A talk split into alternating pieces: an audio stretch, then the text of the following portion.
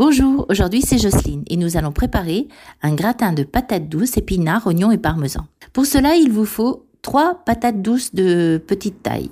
Il vous faut aussi quelques feuilles de jeunes pousses d'épinards frais, un bel oignon blanc, du parmesan râpé.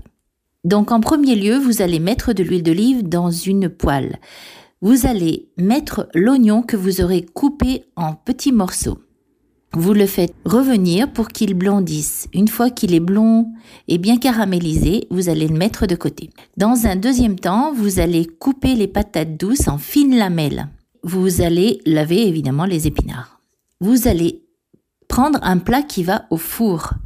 Et dans ce plat, vous allez intercaler en premier une couche de patates douces, une couche d'oignon, une couche d'épinards et un peu de parmesan dessus. Vous allez recommencer deux ou trois fois jusqu'à la dernière couche de patate douce sur laquelle vous allez mettre du parmesan. Vous allez par-dessus mettre du papier sulfurisé.